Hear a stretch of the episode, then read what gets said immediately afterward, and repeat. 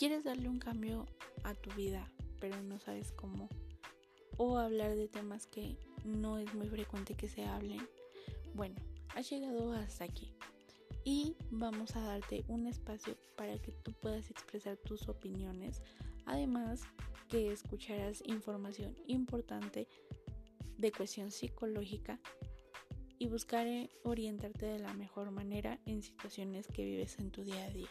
Así que, bienvenido.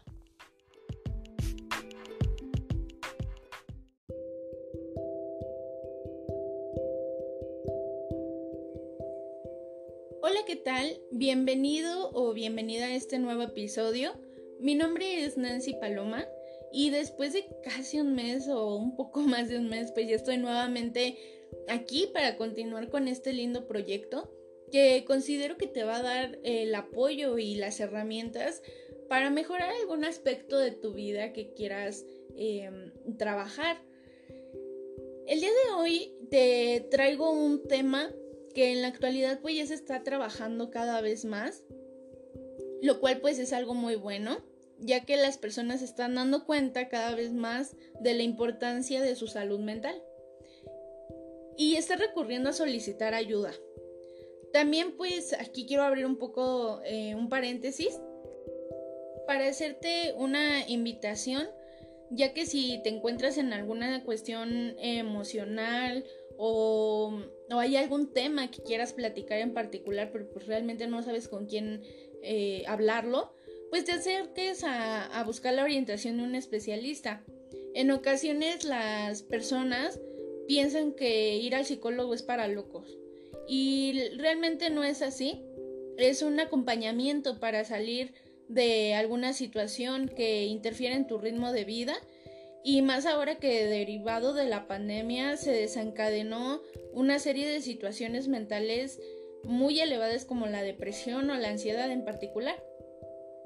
Así que bueno, pues es, es una invitación abierta espero realmente que, la consideres y que si es que tomas la decisión pues sea de gran utilidad en tu vida.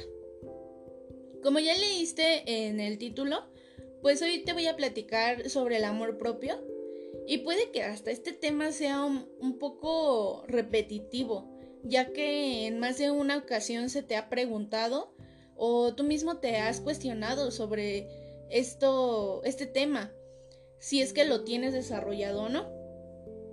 Y si es así, pues vamos a, a checarlo, vamos, espero que con la plática que te dé el día de hoy, pues ya tengas una, una orientación o algo que puedas identificar dónde es que te hace falta reforzar y trabajar para, para completar este proceso de, de amarte a ti mismo. También para esta plática pues te quiero compartir que el día de ayer tuve la oportunidad de estar en, un taller vía online con una psicóloga venezolana, donde se trabajó precisamente este tema de, del amor propio. Y realmente las aportaciones y todo el trabajo que ella realizó en este taller me ayudó a concretar por fin y aterrizar esta información pues que el día de hoy te quiero transmitir que quiero compartir. No quiero que solamente se quede en mí, sino que por medio de, esta plataforma, de este audio, puedas hacer conciencia y puedas empezar a trabajarlo por ti mismo o, ti misma.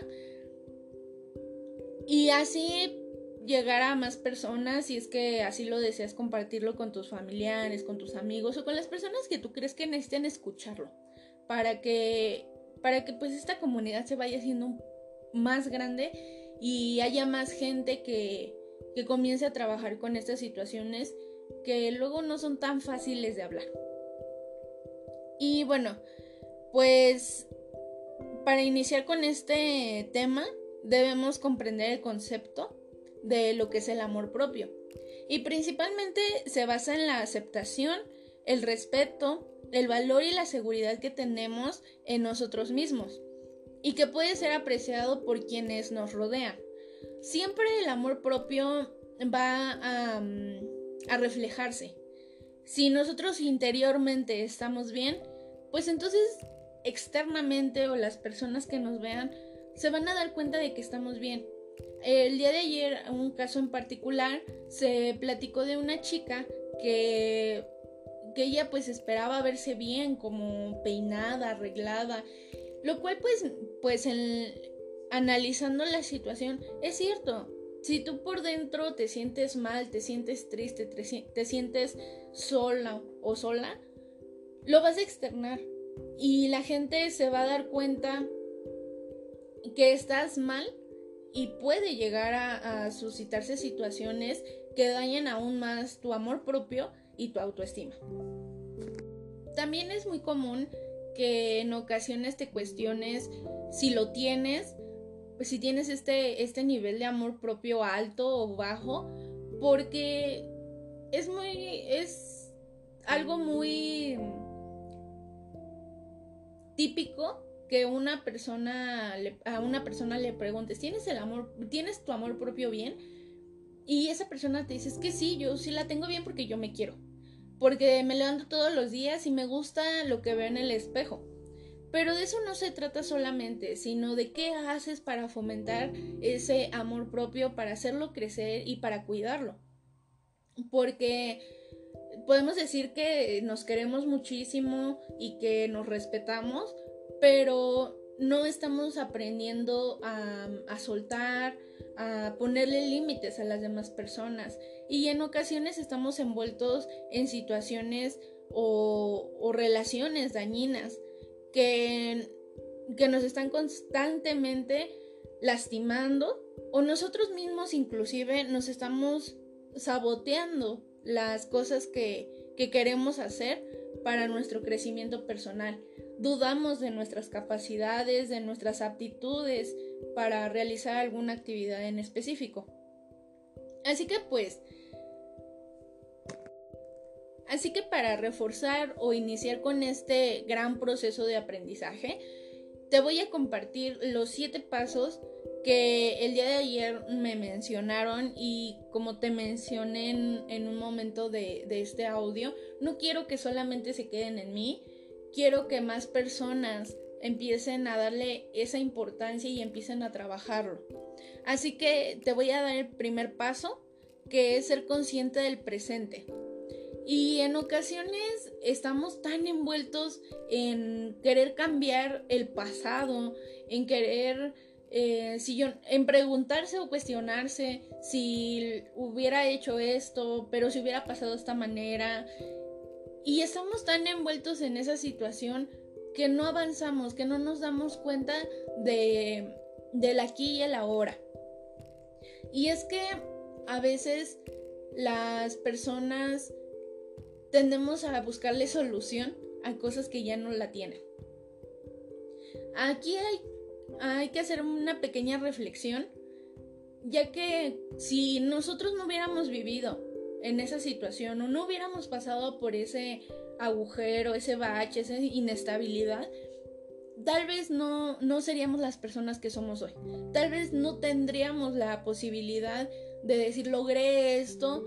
Y es aquí donde hay que analizarse si realmente esa situación nos hizo peores o mejores personas. El paso número dos es diferenciar cuáles son las necesidades y cuáles son los deseos. Aquí les voy a dar una frase, la frase que me brindaron ayer, de que el amor no significa cumplir con los deseos del otro. Y es muy común que en las relaciones de pareja se dé esto, ya que pues tenemos la idea de que la, el estar con alguien mientras más le des, mientras más le, le cumpla sus deseos, sus caprichos, entonces esa persona me va a amar. Y olvidamos totalmente de nosotros ser la primera prioridad y ponemos por encima de nosotros a la demás persona. Un amor no tiene por qué hacerte que abandones tus cosas, tus actividades, a tu familia, a tus amigos porque realmente eh, son pequeñas em, acciones tóxicas que la gente empieza a hacer para evitarte seguir adelante con tu vida, con tus proyectos. Entonces, si tienes o estás envuelto en alguna situación así, analiza esa situación y, y trabaja muchos aspectos de tu vida para que tomes la decisión correcta y puedas lograr salir de esa situación que te está quejando, que te está deteniendo. Porque yo aquí me imagino esta situación, una situación conflictiva, como esa cadena que tienes en el tobillo con una, con una bola de metal y que no te deja avanzar y que nada más estás arrastrando y arrastrando. Las cosas que no se sueltan tarde o temprano te empiezan a lastimar. Entonces empiezan a ser dañinas, empiezan a evitarte, empiezan a, a limitarte de cosas que puedes hacer en, tu vida, al, en seguir creciendo como persona. Eso realmente creo que es una situación muy trágica, el perderte tú por darle vida a las demás personas. El olvidarte de quién eres y dejarte de lado es una, una sensación muy dolorosa, muy dañina para ti y que no sepas realmente quién eres. Llega el punto en que te ves al espejo y no sepas ni quién eres. Eso es, es una pequeña reflexión que, que considero todas personas debería de, de hacerse y analizarse en, en, algún punto de su vida. El paso número 3 es el cuidado personal. Pues aquí se trabaja ya lo que nosotros queremos que las demás personas vean. Si obviamente tienes una situación interna que no te deja avanzar, pues no te vas a bañar, no te vas a arreglar, no te vas a sentir bonita o no te vas a sentir guapo, porque esa, esa emoción o ese sentimiento no te deja estar em, en paz, no te deja externar tu bienestar. En cambio, si tenemos una buena, un buen amor propio, es, va a ser muy fácil que las personas nos vean y digan, ay, es muy bonita, se, siente, se siente muy, muy bien consigo misma y se nota. Todo lo que nosotros eh, tengamos que trabajar, todo lo que nosotros no, no trabajemos, no estemos conforme con ello, se va a externar. Y hay que recordar que la primera impresión es la que cuenta. Entonces, ¿tú cómo quisieras que te vieran el día de mañana eh, las personas que lleguen a tu vida? ¿Como alguien triste? ¿Como alguien depresivo? ¿Como alguien que esté feo malo? No sé. Eh, ahorita se me ocurren muchos aspectos en los que en mi vida yo me he visto así. Yo he trabajado muchísimo para para estar segura de mí misma y, externarlo. Que no solamente sea por, por palabra. En el paso número 4 ya iniciamos con, la, con establecer límites. Hay que aprender a, a decir que no. Hay que conocer nuestros límites también.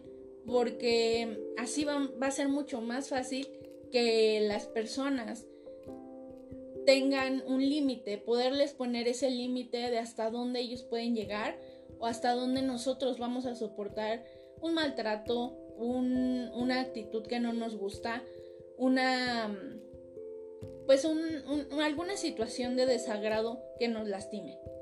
Si tú no conoces tus límites, las demás personas no van a saber hasta dónde son, hasta dónde tú vas a aguantar.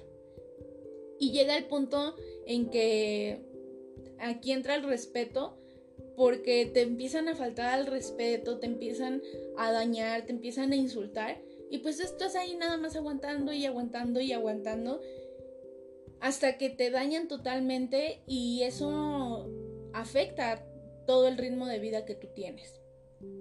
En el paso número 5 está protegerte de personas tóxicas hay una frase que en alguna ocasión leí que decía que tuvieras cuidado con las cinco personas que pones en primer lugar, que pones como prioridad en tu vida.